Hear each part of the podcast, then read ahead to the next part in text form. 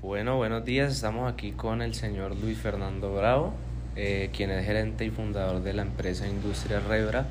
Eh, esta es una empresa fabricante de productos metaleléctricos que comenzó en el año 1981 en Cali. Está ubicada en, actualmente en Arroyo Hondo, en Jumbo.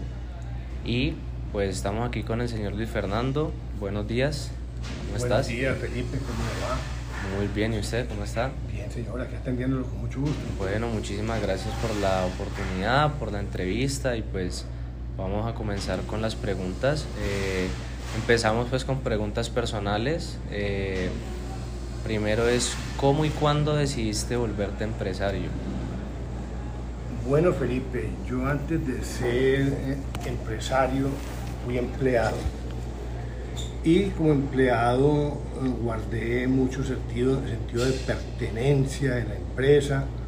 Siempre puse primero la necesidad de una empresa antes que, el beneficio personal. Eh, después se dio que me nombraron de gerente en la compañía. Yo empecé como empleado, me nombraron de gerente en la compañía y al cabo de cuatro años eh, los nuevos socios, que es parte de mi familia, le compraron eh, las acciones pertenecientes de Industria Rebra a Iluminaciones Técnicas, que era el propietario de esta firma. Yo seguí mis funciones como gerente, ya como socio, ya como socio, y seguí el camino. Eh, se le compró la sede que había antiguamente en Cali, como tú lo dijiste, y después pasamos a Arroyo Hondo, municipio de Jumbo. Ok. Eh, ¿Cuál fue tu motivación o, pues sí, cuál fue ese factor motivante que te llevó a iniciar tu, tu empresa? Hombre, yo tengo una anécdota, Felipe. Yo desde estudiante siempre quise ser independiente, o sea, formar una empresa. Eh, siempre he guardado la premisa o el viejo adagio que prefiero ser cabeza de ratón y no cola y no cola de león. Entonces yo sé que eh, es, el, más sacrificado, inclusive ser empresario, que ser empleado. Pero opté por lo segundo porque me sentía con deseos, con ganas de, prosperar y eso fue el motivo principal. Ok, eh, para preguntarte así entre, entre líneas, ¿qué estudiaste? No, Felipe, yo culminé solamente bachillerato, yo solamente culminé bachillerato, me casé a muy temprana edad, de pronto no sé si sea disculpa o que sea, pero fue el motivo que me vino familia muy temprano, de pronto no sé si fue el motivo principal o la disculpa de no seguir. Entonces eh, conocía, conocía algo de, la parte de fabricación, por haber trabajado antes en iluminaciones técnicas, pero no, no hice más de bachillerato. Ok, entonces se puede decir que ha sido como algo empírico y que... Se puede decir que es algo empírico, se puede decir que es empírico. Ya. Vale, bueno, entonces eh, digamos ya siguiendo con el tema ya de la empresa, para preguntarte, bueno, yo di como un tipo, como una abrebocas al principio de, de que era Industria Rebra, pero pues ahora quiero preguntarte a ti directamente, ¿qué tipo de empresa es? Eh, ¿Cuál es la actividad? Eh, cuántos años tiene la empresa y digamos el tamaño de la empresa actualmente. Bueno, empecemos entonces por lo último. La empresa nos consideramos empresa pyme, mediana, contamos con 55 empleados, fue creada en septiembre de 1981. Eh, ¿Qué tipo de empresa es? Una empresa, como tú lo dijiste, metal eléctrica, o sea, fabrica elementos o tableros, gabinetes, ductos, portacables, bandejas, red de comunicación, centro de control de motores, gabinetes metálicos para uso eléctrico. Estamos en un nicho mm, dividido en dos, que se puede definir así, que es el sector comercial, los almacenes eléctricos del sector a nivel nacional, que nos consumen los productos de línea y está la industria, llamémosle todo, industria manufacturera, alimenticia, azucarera y la construcción, al cual le dirigimos gran parte de los productos especiales bajo pedido. Ok, entonces eh, para seguir, digamos, eh, ¿tienen identificados o bueno, saben cuáles son los principales competidores? Sí, Felipe, sí, Felipe, y no con ánimo de vanagloriarme, eh, está segmentada, o sea, la hay, la hay, pero está segmentada. De pronto tenemos un plus, por así llamarlo, que quien maneja la parte, como te dije en la punta anterior de línea, no maneja lo especial, o si maneja lo especial, no maneja lo de línea. Nosotros nos hemos metido en este, en este proceso en la cual hay unos productos que son gabinetes metálicos, los famosos cofres, cajas de empalme y distribución, que son, que son productos de línea. Y nos metimos con la industria que en su gran mayoría son productos especiales bajo diseño. Entonces los competidores, claro que los tenemos, e inclusive eh, tenemos eh, con algunos de ellos muy buena amistad, muy buena afinidad y les colaboramos inclusive tenemos unas máquinas especiales de control numérico en la cual de pronto ellos no cuentan y se les presta un, servicio en un momento determinado a ellos. O sea, antes que todo lo considero unos colegas realmente y cada uno afortunadamente ha podido crear su, su nicho de mercado. Vale, entonces digamos que ustedes de alguna forma se pueden considerar líderes en este, en este digamos, sector del mercado de...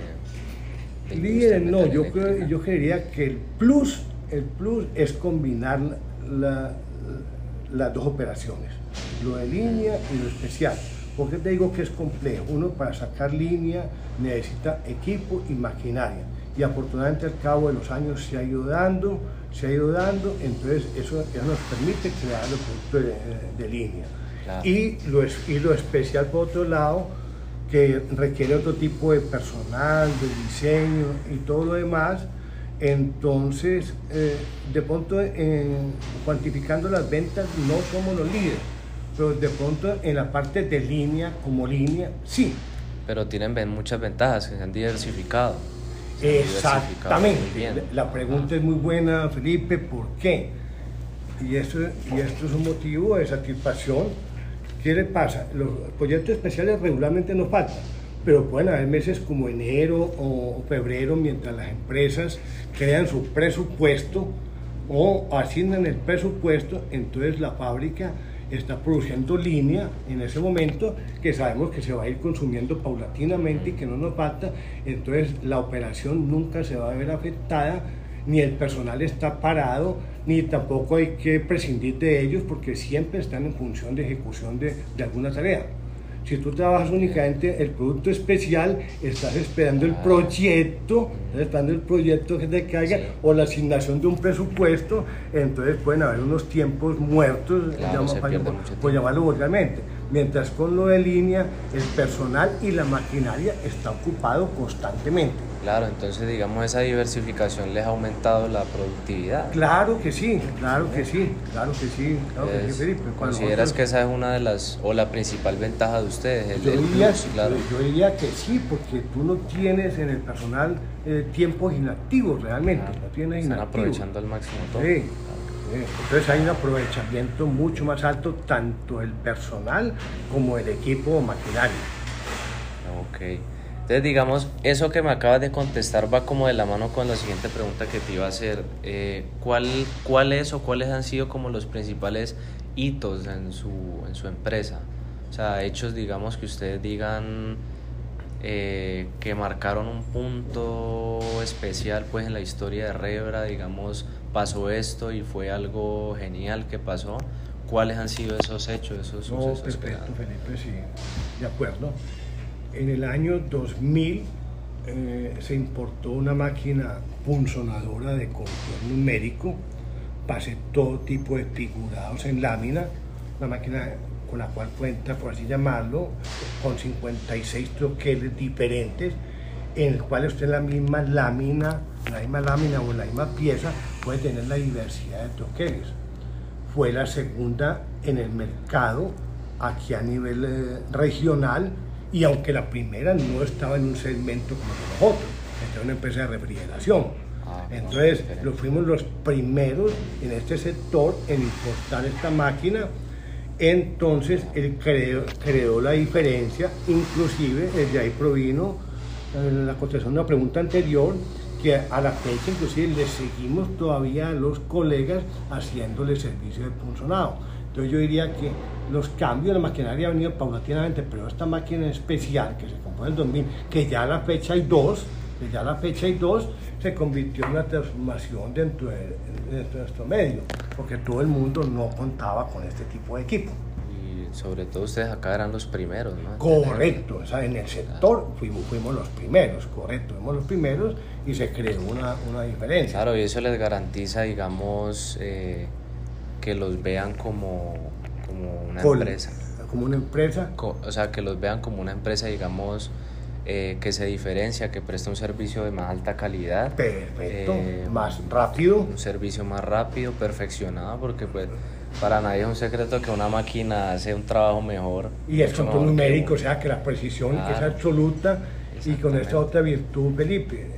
Eh, tú me mandas a hacer una, una pieza dentro de dos o tres años, él queda grabado en el sistema, no hay que entrar a adivinar en qué punto se hizo Claro. tal perforación. Está garantizando más calidad Más que- calidad y precisión. Y precisión. Y precisión, Felipe. Y digamos, eso les, les permite ofrecer una mejor garantía, De creería yo. acuerdo, de acuerdo, de acuerdo. Y de ahí en adelante se desprendieron varios equipos más, o sea, la empresa fue entrando en el proceso de máquinas de control numérico porque esta máquina eh, había que complementarla. Si tú le envías a la punto está grabando, si tú le envías a la, a la máquina una pieza imprecisa, entonces también la máquina, por buena que sea, te va, te va a botar errores. Entonces eso incurrió además en seguir con cizallas o máquinas de corte control numérico, plegadoras o dobladoras en lámina de control numérico. Eh, y a la fecha contamos con un robot de inyección de poliuretano, el, el cual es único en el mercado eh, en nuestro medio. También, o sea que esa, esa parte del robot del que me estás hablando también puede ser considerada como un hito, algo, Es un hito algo que marcó la diferencia pues en la De empresa. acuerdo, ese, esa adquisición fue hace cuatro años, Felipe. Eh, nosotros estamos certificados, los gabinetes se certifican en, en varios tipos de clases, IP44, IP65, por decir algo, y es el, es el nivel de, de intemperie que maneja cada gabinete. Entonces nosotros estamos certificados por IP65 que te traduce rápidamente que esa prueba de, de lluvia y chorro y polvo, y chorro de agua y polvo. Entonces para, tener la certificación, un empaque normal de eh, caucho no te hace la función porque no te da el sello suficiente. Entonces nos incurrió también para complementar todo lo que te decía anteriormente y cumplir con la calidad y los protocolos que exige la certificación en eh, colocar el, robot, el cual fue importado, pero la máquina que procesa el poliuretano y el isocianato, que son los componentes que maneja ahí, fue realizada en nuestras instalaciones bajo, la dirección de un tercero, pero fue realizada todo por nosotros. O sea, el robot fue importado, el robot fue importado, pero la máquina que es más compleja, Ah. porque el robot finalmente te lo enseñan a manejar, Sí. viene con un manual, El y todo manual, sea. claro, más la máquina no, porque, porque se manejan presiones diferentes, Y la adaptan ustedes a lo que necesitan acá. es ahora te la- tú la vas a ver, correcto, se adapta a la necesidad. Entonces, esto nos dio una di- diferenciación con los demás también por el, por el proceso en sí del poliuretano. Y cual tiene la gran ventaja de que un empaque de caucho tú lo presionas, lo has presionado y él, y, él, y él pierde la memoria, o sea, queda presionado y queda tallado para, que todo el mundo lo pueda explicar, mientras el poliuretano, el poliuretano tiene la capacidad de memoria, o sea, siempre te- que tú abres la, la puerta o la nave de- del tablero, te devuelve a la misma posición, o sea, que te garantiza completamente la hermeticidad. Ah, bueno, súper esa parte. mm, te iba a comentar que digamos esos dos hitos los convierten o bueno los ponen a ustedes digamos en, en, tendencia eh, me refiero por ejemplo tú hablas que el primero fue en el año 2000 que importaron esta, esta máquina y pues para los años 2000 el boom que había digamos el auge de la tecnología o digamos estaba como empezando o estaba digamos en una, en una edad temprana ustedes se, digamos, se meten en ese campo y eso los hace muchísimo más atractivos para los clientes.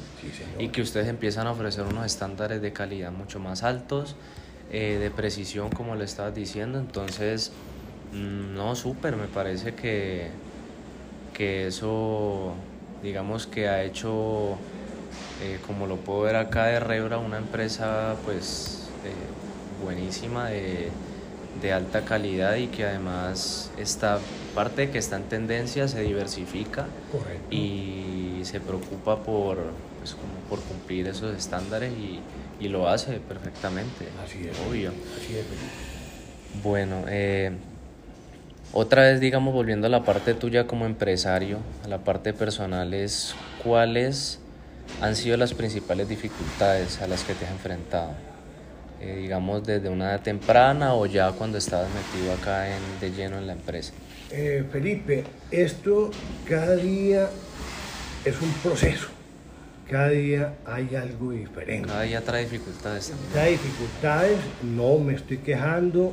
Como empresario son malas cosas buenas, soy un, soy un bendecido, pero cada día trae dificultades. Eh, vámonos para el último año, para no ser una hoja tan extensa. El último año tenemos el tema de pandemia, tenemos el tema de, el tema de pandemia, tenemos el tema del, paro. Entonces, afortunadamente, pues los primeros, los primeros días se guardó la cuarentena. Eh, ya después de la segunda, nosotros somos parte de la cadena de suministros de empresas de energía, tipo Celsia, los ingenieros azucareros que a su vez producen alcohol y todo eso. Entonces nos combinaron bajo una carta y según un decreto nacional a que debíamos de empezar a laborar. No contento con eso, eh, se empezó a trabajar muy bien todo. En noviembre del año pasado, para hablar de la, de la última la materia prima que, básica de nosotros, que era lámina cold roll o estirada en frío o, o laminada en frío, eh, ha tenido un incremento de más del 150%. No contento con eso, escasez, escasez. Entonces, afortunadamente, en alguna parte te lo acoto, contamos con unos proveedores supremamente buenos, con unos aliados que los considero que son los proveedores. Algunos de ellos mandaron mulas expresas desde Barranquilla o mandaban sus camiones a Pereira, la bodega de ellos. En ningún momento la fábrica se paró. Entonces, y las dificultades, como no faltan cada día, cada día, pero no, son, son malas cosas buenas, son malas cosas buenas y esa es básicamente la contestación. Listo. Eh, digamos, mm, bueno, digamos que en esa me pudiste haber contestado, digamos, de manera muy... Genérica. Muy genérica eh, lo que te voy a preguntar ahora, digamos, si lo puedes ampliar un poquito, cuáles han sido los principales retos eh, antes y ahora en, en Industria Rebra. O sea, digamos, al inicio de la compañía, eh, un reto que tú digas, uy, esto me puso pues a, de acuerdo. a pensar y ahora en este momento, en la actualidad, ¿cuál sería ese reto? No, la pregunta, la pregunta es buena. Eh, en el año 83, siendo yo empleado gerente de la empresa, tomamos un contrato con un ingeniero azucarero bastante grande la empresa era muy incipiente en ese momento. Eh, resulta que de pronto algunos competidores habían cogido unos negocios muy grandes en el norte del país, entonces abandonaron un poco el mercado local. Y una de esas llegó ese contrato de unas consolas de instrumentación para equipos y la fábrica no contaba o no contamos con, ni con el 10% del equipo que está hoy en día. Yo, como decía, hacía funciones de gerente, me llamó el hermano mío, gerente de la otra fábrica de iluminación, me dijo, hombre Fernando, usted no puede con eso, o la fábrica no está en capacidad de eso. Le dije, hombre Germán, ya di mi palabra, ya di mi palabra y no retrocedo. Eh, de pronto la orden de este contrato vino de una parte muy alta, la parte de ingeniería de pronto de esta empresa no creía mucho en nosotros y me conminó que si no entregaba determinado día se daba por cancelada la orden. Pues eso incurrió mandar a la calle a, eh, a cortar, a doblar, hay un proceso que hoy en día lo manejamos perfecto, que es, la parte de lavado, desengrase y fosfato, primación caliente. En ese entonces ni lo conocía. A las 4 de la mañana estábamos lavando lámina en la bodega anterior, que era muy pequeña porque no cabía adentro.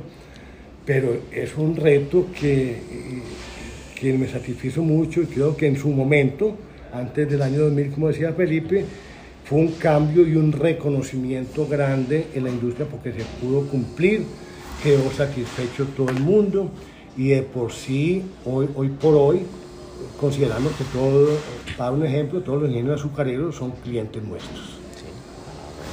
O sea, eh, desde un principio estaban cumpliendo con su labor, desde un principio estaban, eh, digamos, haciendo bien su trabajo y, y cumpliendo con lo pactado, ¿no?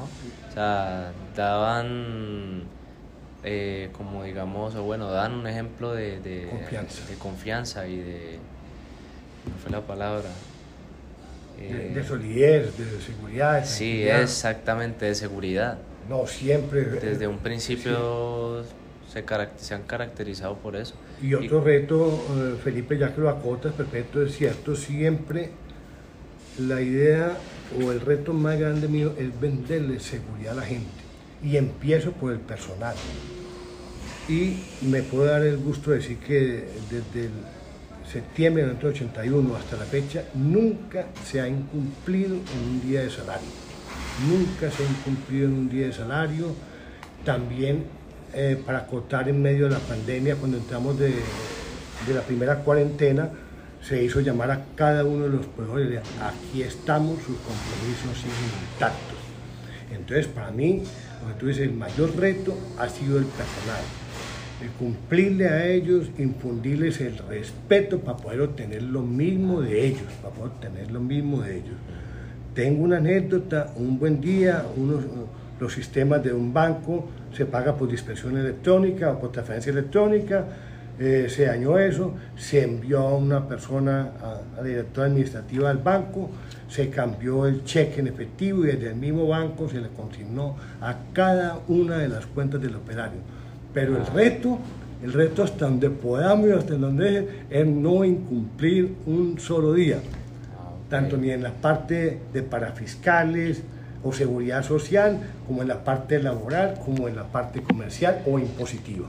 Eso lo puedes catalogar, digamos, como el reto actual y que ha sido y el que ha sido siempre. Para mí, para mí si lo consideras en pregunta, Felipe, sería el principal. el principal. Eh, sería el principal, venderle la seguridad, la estabilidad a las personas, que si tú eres empleado de la empresa y te metes una casita o, un vehículo, lo que sea, eh, puedes coger el plan de financiación perfectamente mientras tú no des motivos la empresa, por lo que te acotaba en la primera pregunta, con el esquema de línea, no está entrando ni sacando gente temporalmente, sino que, eh, tenemos personas ya pensionadas aquí que han cumplido 39 ah, y, hasta 40 años con la empresa. brindarle estabilidad.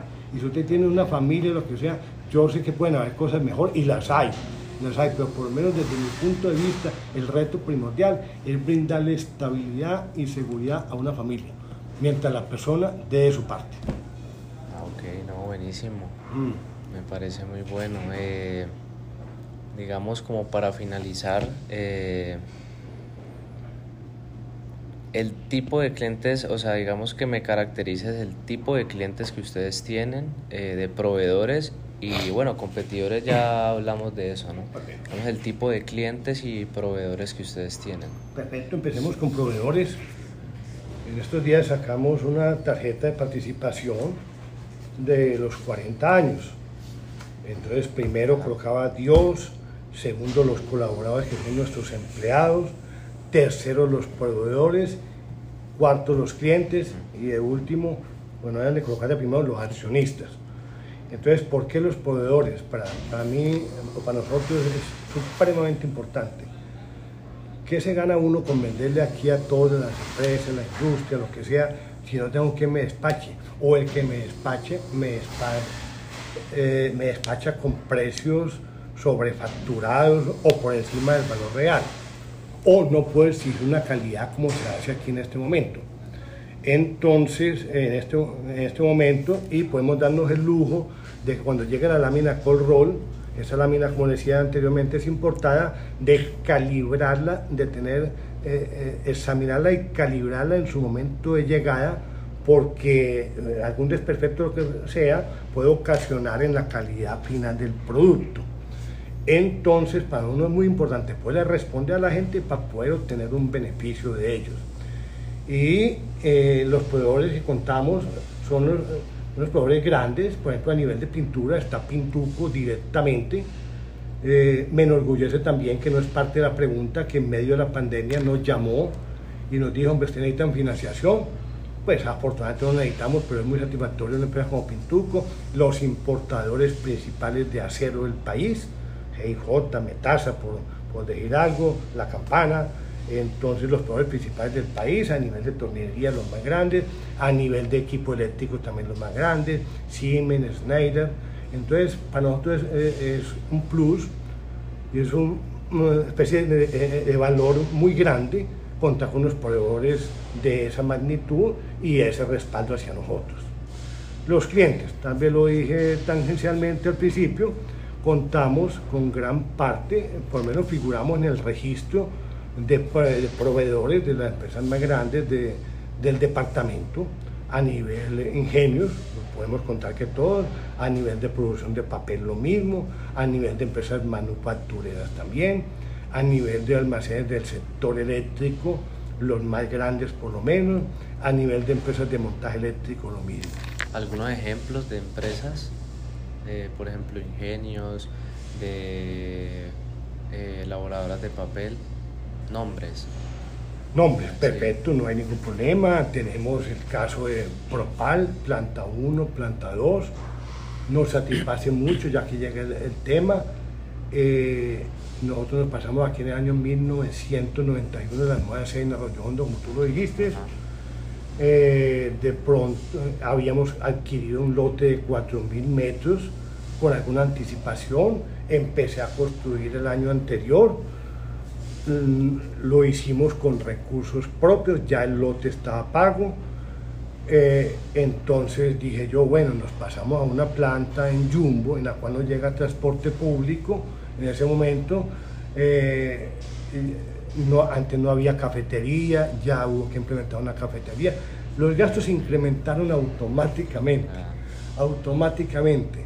Entonces decía, bueno, aparte de que está prácticamente libre todo y se ha podido pagar, no puedo funcionar lo mismo una bodega de 2.000 metros que pues, se construyó a la mitad a 400 y pico metros. Los costos ah. automáticamente se iban a disparar por los mismos 500 pesitos que decía Pacheco en su momento, o sea, por los mismos ingresos. Afortunadamente ese año eh, Propal le adquirió al IFI y a Papelcol plantador de Propal. Entonces ya éramos proveedores, hacía 10 años atrás, de Propal, nos acataron para todo el suministro de la fabricación de ductos, bandejas para conducción de cables eléctricos, en acero inoxidable, en lámina galvanizada y fuera de eso, en el mismo año, como si fuera un premio, nos salió Manuelita montó su planta de aceite de palma africano en Yaguarito Meta, en San Carlos de Guaroa exactamente. Entonces nos requirió con toda la sala de los centros de control de motores para el funcionamiento de esta planta. Entonces, ¿qué pasó? Con los ingresos que teníamos comunes, seguramente no íbamos a aguantar. Entraron dos negocios, dos negocios puntuales que nos ayudaban a amortizar eh, el traslado a la nueva planta. y teníamos más capacidad de producción, más espacio y se pudo cumplir perfectamente. A nivel de otros clientes, eh, si lo figura, figura Cartón Colombia, Ingenio Providencia, Ingenio Manuelita, como la foto anteriormente, Ingenio San Carlos, Ingenio Mayagüez, Incauca, Pichichi, La Cabaña, todos los, todos los ingenios que hay aquí en nuestro departamento. Digamos, ¿cuál es el, el mayor cliente de ustedes? Mm, Felipe, hay algo bueno. Regularmente en, tu cartera nunca te falta una factura de cartón Colombia. Nunca. Puede ser cuatro, cinco facturas al mes, un Providencia lo mismo. Entonces se puede decir que afortunadamente uno dice de tanto, no, ellos requieren mantenimiento, están en continuo ca cambio ahora con estos temas de la, de la parte de la salud en los alimentos, entonces le han tenido que cambiar el esquema de algunos tipos de equipos y maquinarias para cumplir con estas normativas, entonces no faltan regularmente. Pero eh, si me pregunta, yo creo que al cabo de los años ha sido Cartón Colombia. Pero no, no puedes conocer que uno de ellos en cada año o una vez al año puede hacer un montaje extraordinario y participamos, entonces se sigue la facturación normal, normal, pero nos crea un negocio puntual. Ya, ya. Entonces, pero si no ponte al cabo de los años, puede ser Cartón Colombia. Ah, ok. Bueno, eh, no, eh, Luis Fernando, te agradezco muchísimo por la oportunidad, por el tiempo. Eh, ¿Qué te puedo comentar? No? Te felicito por tu empresa, por lo que has logrado a lo largo de estos años. Eh, he ampliado más mi, mi, mi, conocimiento sobre la empresa porque pues eh, afortunadamente tú has sido un amigo de mi papá, él pues varias veces me ha comentado sobre ustedes, eh, obviamente me habla de todos sus logros, pero como de forma muy general, no muy por encima. Y qué mejor que conocerlo de tu propia de tus propias palabras, que ha sido pues gerente y fundador desde el año 83, como 81. 81. Ah, desde el 81. 81 segundo Rebra. Y fue empleado, fundador, perfecto. y mm, socio, gerente del año 85. Listo, sí. Eh, una trayectoria de 40 años eh, como empresario y pues como te digo, qué chévere, qué agradable haber pues hablado contigo sobre todo esto y, y que pues se nota que se diferencia muchísimo de, su competencia y que le ponen el corazón a su, a su, a su labor y que lo han hecho de manera excelente durante todos estos 40 años. y, vale la pena acotar, sí, eh, que respeto mucho a los colegas, lo respeto mucho, siempre he creído que cada uno puede tener una participación de mercado sin afectar al otro. No creo en, en tampoco, en, en, reuniones de ellos, porque si uno tiene una necesidad más grande que la de uno, pues nadie se va, se va a divertir que, que uno tenga más trabajo, pero sí lo respeto. He procurado al cabo de estos años de colaborarles lo que esté en mis medios, sin estar metido en, la casa de ellas, pero lo, respeto. Tuve una, hay una compañía muy grande aquí en Cali eh, que fue líder en, el mercado, hoy por hoy sigue una trayectoria muy bonita, de pronto no lo mismo en el mismo tamaño de los años 80, pero sí me distingo por valorarlos y por, y por respetarlos. No, hermano, siendo más, eh, Luis, te agradezco muchísimo por esta oportunidad y te felicito y que continúen adelante con su empresa. No, eso es un camino muy largo, ante Felipe. Uno no puede decir que, como dicen los jóvenes hoy en día, que coroné. No, esto no hasta que no se vaya a este mundo. No, no puede decir que ya triunfó. Simplemente, como lo decía, se ha podido cumplirle a todo el mundo los compromisos y los míos personales. Entonces me voy muy tranquilo de aquí, cada que me voy para la casa, porque sé que he procurado ser serio en mis compromisos que has dado lo mejor de ti. Sí, por lo menos de buena fe. Por lo menos de buena fe. muchísimas gracias, Fernando. ¿Listo? ¿Cómo te quedó?